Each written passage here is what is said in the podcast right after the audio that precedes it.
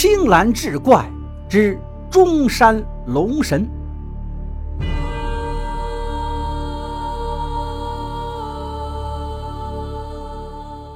话说古时有一位商人，名叫冯远山，他常随商船去海外夷国，售出绫罗绸缎，购入一些香料，赚取利差。这种营生虽是暴利，却也极其危险。一旦在海上遭遇飓风骇浪，商船承受不住，便会葬身海底，更是常常遭遇海寇打劫，命丧匪手。故此种营生，旁人都做不长久，而冯远山却一做便是三年。皆因其喜好奢华，贪恋富贵，平时开销用度极大，又做不来其他辛苦的营生，只能以命博财。然而时常在河边走，哪有不湿鞋的事儿？这一日，冯远山又随商船漂洋过海，途中遭遇海寇，被砍伤后，亏得机智装死，又趁海寇不注意，放下供紧急逃生的小舟，才死里逃生，躲过了一劫。然而小船上并没有可供饮用之水，也没有食物，冯远山便在海上漂泊了三天。饥渴难耐，加之伤口溃烂，支撑不住，昏死过去。不知过了多久，方才恢复了神识。然而冯远山刚一醒来，却发现自己轻飘飘地悬在空中，周边全是林木，想来应是在一山中。他向下一看，顿时就怔住了。只见下面横躺着一个人，正是自己，旁边围满了人。穿着奇异，似乎是先秦时期的服饰，看起来又似乎都很焦急。这个时候，有一个人匆匆赶来，围观的人慌忙闪出一条道来。那个人来到自己的身旁，将一颗红枣一般大小的果子放进自己的口中。冯远山只觉得一股怪力传来，不由自主向着自己的身体就坠了下去。初时感觉身体虚弱，伤口剧痛难当。然而随着口中那枚果子渐渐化为一股甘甜的汁液滑入腹中，顿时感觉全身通透，四肢百骸无一不舒畅，伤口竟然愈合了，如同恍然一梦。冯远山睁开了眼睛，坐起身来看了看四周，发觉自己在空中所见竟然都是真的。周围围满了人，他当即明白了，自己应该是将死之时魂魄离身了。幸亏被人所救。冯远山站起身来，向众人道谢。一经谈话，才发现这些人所讲的话，自己竟然有些听不太懂，类似于古语。交谈许久，才大致明白了自己昏死后发生的事情。原来冯远山昏死之后，小船在海中飘摇，被此地的人发现，将他带上山来。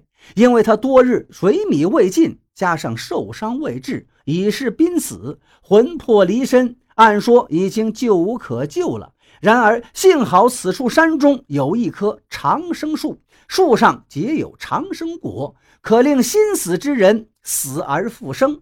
常人食之，可增寿一个甲子。吃下了那长生果，冯远山这才捡回了一条命。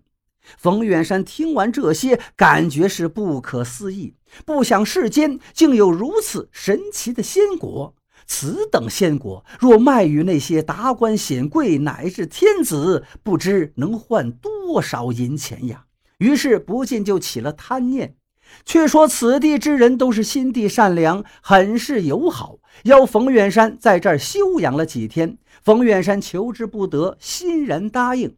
居住了几天后，冯远山从山民口中得知此山名为中山，方圆有百里。神奇的是，这山竟然是悬浮于海中的，而且山中不见日月，向空中望去，天灰蒙蒙的。昼夜之间交替，并无规律。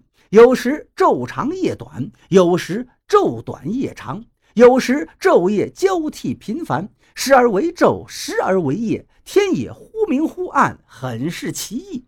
又在这儿居住了几天，得知那长生树就在山顶，有人专门照料看守，山民每六十载便会食一颗长生果，故人人长生不死。冯远山决定盗取长生果。这长生果对于山民来说也是极其珍贵的，如果直接讨要，想必不会给自己。是夜，冯远山趁山民熟睡，登上山顶。山顶有一座祭坛，不知祭祀何人所用。祭坛旁边有一棵树，很粗大，几个人都合抱不过来，却是并不高大，枝繁叶茂，上面挂满了红彤彤的枣子般大小的果子，与先前自己吃的那颗是一模一样，在夜间还发出莹莹的光辉。冯远山伸手摘下一颗，正要再摘，这时忽然昼夜交替，天猛然大亮，一个声音传来：“你是何人？为何要摘这长生果？”冯远山一看，正是那看守长生树之人，被人赃俱获了。冯远山一言不发，被看树人捆绑起来，押到山下，等候山民们发落。山民们齐聚，都很是生气，将冯远山吓得战战兢兢，唯恐山民要害自己性命，却不料这些人只是决定要把他赶走，连他偷窃的那颗长生果也未收走。他们把他带到一艘小船上，又把一些食物丢给他，告诉他径直向南行驶，不几日便可到岸。冯远山按照山民的指引，三天之后果然靠岸。然而上岸之后，越想越气，货物被海寇打劫了不说，窃取长生果又失了手，滔天富贵是化为乌有啊！气急之下，忽地想到了一个恶毒的主意。他来到了当地的府衙，将自己在海中遭遇告知了义令，恳请义令出兵抢夺那长生果。义令哪里肯信，将冯远山当做了一个疯癫之人。让官差将他赶走。冯远山咬了咬牙，从怀里掏出那枚长生果，交到义令手中，说：“这便是长生果，常人食之可增寿甲子，病人食之可令病愈，心死之人食之可使之还魂重生。”义令恰好有一个老娘病重了，卧床不起，已经三年有余，便将这个果子放到他口中。片刻之后。果然病愈，下床走渡无丝毫病态。义令大喜，若能将此仙果献于天子，可是不世的奇功啊！义令当即答应冯远山出兵抢夺长生果，并许诺事成之后赏赐他黄金千两。这一天，百余名兵丁在冯远山的带领下，乘坐官船向着海中驶去。三日之后，他们来到中山脚下。冯远山带领兵丁上岸，被山民发现，询问你怎么又回来了。冯远山趾高气扬，直言我是来抢夺长生果的。一个山民见此，怒斥冯远山：“你这人忘恩负义！”却被一个兵丁一刀砍成了两半。凡是胆敢阻拦者，杀无赦。冯远山对着山民说道：“山民见此，很是惊慌，向着山上逃去。冯远山也带着兵丁向着山顶的长生树行去。路上有不少山民不明情况，上前阻拦，皆被砍杀。一行人很快来到了山顶，却见山民都聚集在长生树旁的祭坛上叩拜。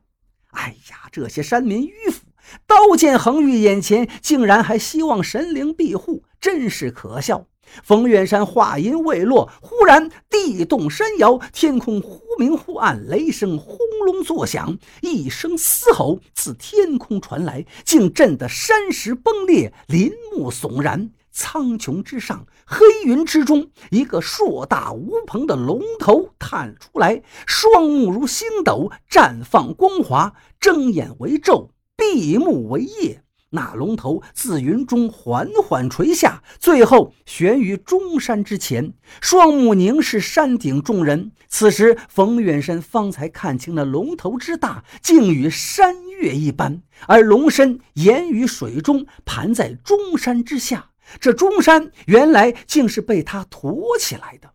龙身盘起，水中成山；龙首扬起，直入云霄。这龙到底能有多大呀？冯远山怔怔地望着那龙，兵丁们也怔怔地望着那个龙，无一人敢动。此刻，只见那龙身微动，对着兵丁一声怒吼。那龙吼波及到的兵丁承受不住，纷纷七窍流血，倒地而亡。百余名兵丁瞬间死去大半，余下之人皆被吓破了胆，没命的向山下逃去。冯远山站在这群兵丁的边缘，听到龙吼，顿时气血翻腾，一口血吐出，险些倒下。他捂住胸口，也匆忙向山下逃去。紧接着又是一声怒吼，天地变色，空中风起云涌，雷电交加。这便是龙吗？冯远山心道：早知有龙，怕是自己打死也不会来呀。好不容易来到山脚下，冯远山与兵丁们上了船，慌里慌张解开绳子。船刚行驶出去，却见幽深海底有一庞然大物在晃动。仔细一看，竟是那龙的龙尾。只见那龙尾轻轻一摆，顿时卷起了滔天巨浪，船被巨浪抛上了天，陡然落下，摔个粉碎，死伤无数。冯远山紧紧抓住一片木板，心中甚是惊恐。天空忽然又变暗了。冯远山抬头一看，被吓得是魂不附体。那龙将龙头伸了过来，那龙头高高扬起，而后对着海面猛然一吸，海水夹杂着船只碎片以及冰丁，全部被卷起，向着龙口中飞去。冯远山也在其中，命丧龙腹，再无一人生还。